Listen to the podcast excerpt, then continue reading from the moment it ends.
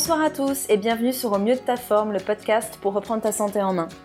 Ce soir, je vais vous faire un podcast un peu particulier. Je vais pas vous parler de nutrition, j'ai juste envie de vous lire un article.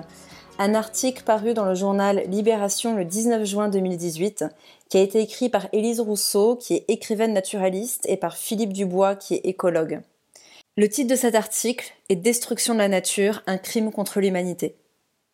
C'est la première fois, la première fois depuis 15 ans pour l'un, 40 ans pour l'autre, que nous travaillons dans la protection de l'environnement, que nous entendons cela. Dans notre réseau professionnel et amical, des directeurs de grandes associations naturalistes, des responsables de réserves naturelles nationales, des naturalistes de terrain sont de plus en plus nombreux à le dire, en off, c'est fichu. Ils n'y croient plus. Pour eux, les politiciens, les industriels, mais aussi le grand public, personne ne comprend la catastrophe environnementale qui s'est enclenchée. Ils continuent la lutte car il faut bien le faire, mais au fond, ils pensent que l'homme ne pourra pas faire machine arrière, c'est terminé.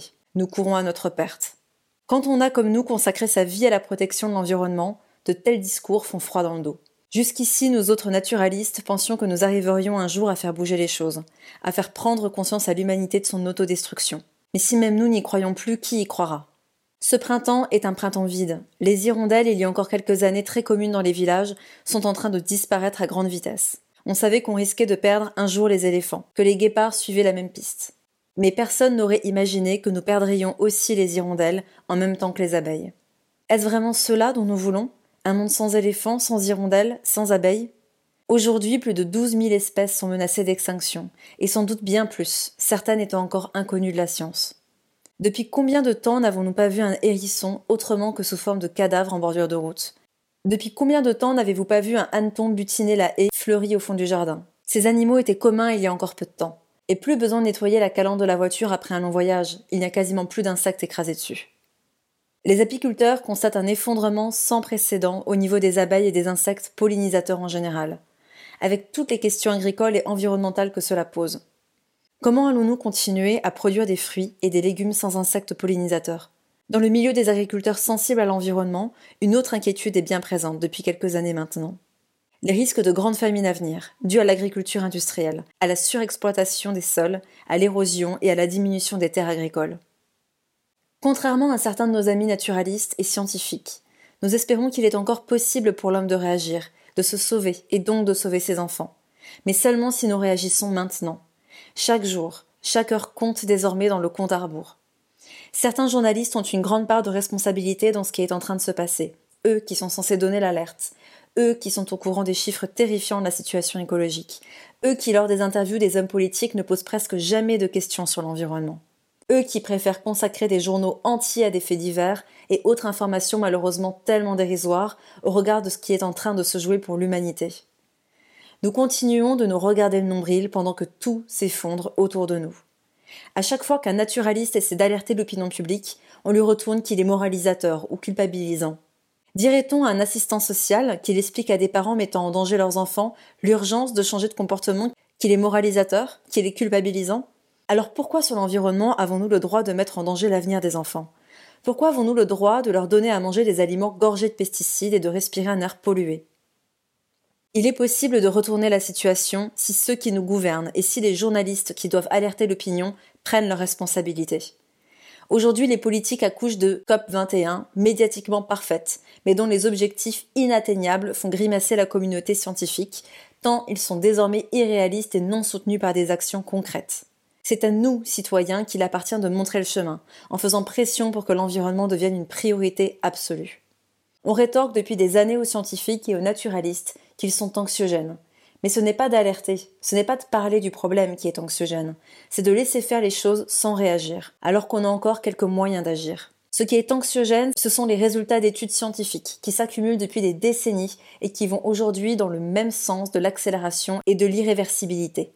Nous devons urgemment apprendre à vivre avec mesure. Avant de se demander quelle énergie utiliser, il faut faire des économies d'énergie. Nous sommes dans une surconsommation énergétique à l'échelle de la société comme à l'échelle individuelle. Cela pourrait être changé. Nous devons aussi nous remettre à réfléchir à un thème banal dans les années 80 et devenu au fil du temps complètement tabou, la surpopulation. La société française reste profondément nataliste, tout comme le reste de la planète.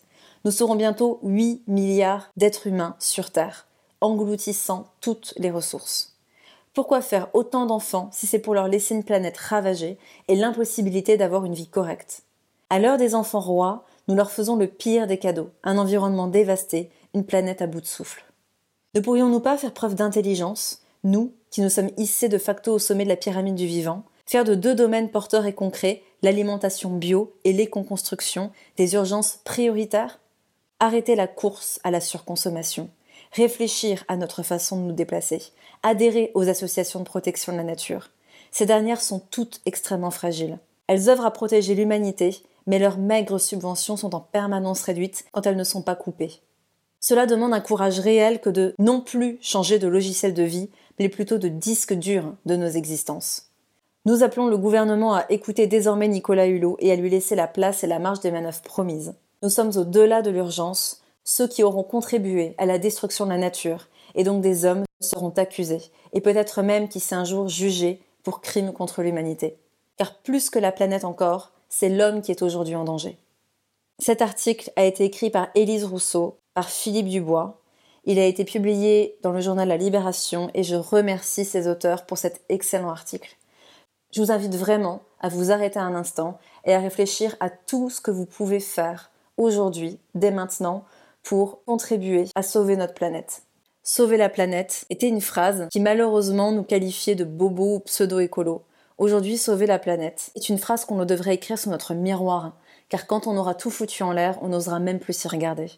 Alors c'est maintenant qu'il faut agir. Prenez un crayon, un papier et pensez à toutes les petites choses que vous pouvez faire au quotidien pour contribuer à sauver la planète. Éteindre les lumières inutiles.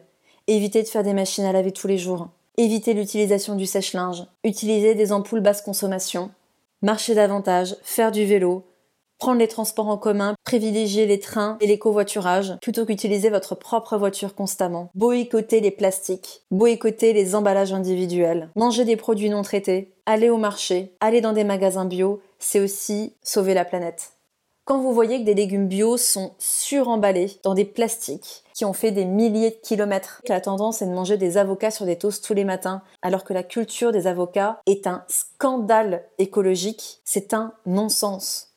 Vous pouvez vous noter que manger local, manger de saison et acheter directement auprès de l'agriculteur sur un marché ou dans votre commerce de quartier sera bien plus écologique et bon pour vous que de manger bio, un produit qui arrive de l'autre bout de la planète. Alors à présent, je ne peux que nous inviter à passer à l'action, à nous poser, à réfléchir à tout ce qu'on peut mettre en œuvre, partager ce podcast, partager des articles, faites des choses au quotidien Mettez-vous une petite coche sur le calendrier où tous les jours vous aurez fait une bonne action à votre niveau.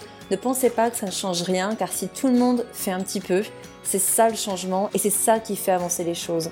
Un grand homme m'a dit un jour, fait est mieux que parfait. Alors faisons tous les jours pour ensemble construire un monde meilleur. Moi aussi, je suis loin d'être parfaite, il y a beaucoup de choses que je dois améliorer, mais je pense que c'est extrêmement important de se rappeler que le temps presse et qu'il est temps d'agir. Prenez soin de vous et à bientôt.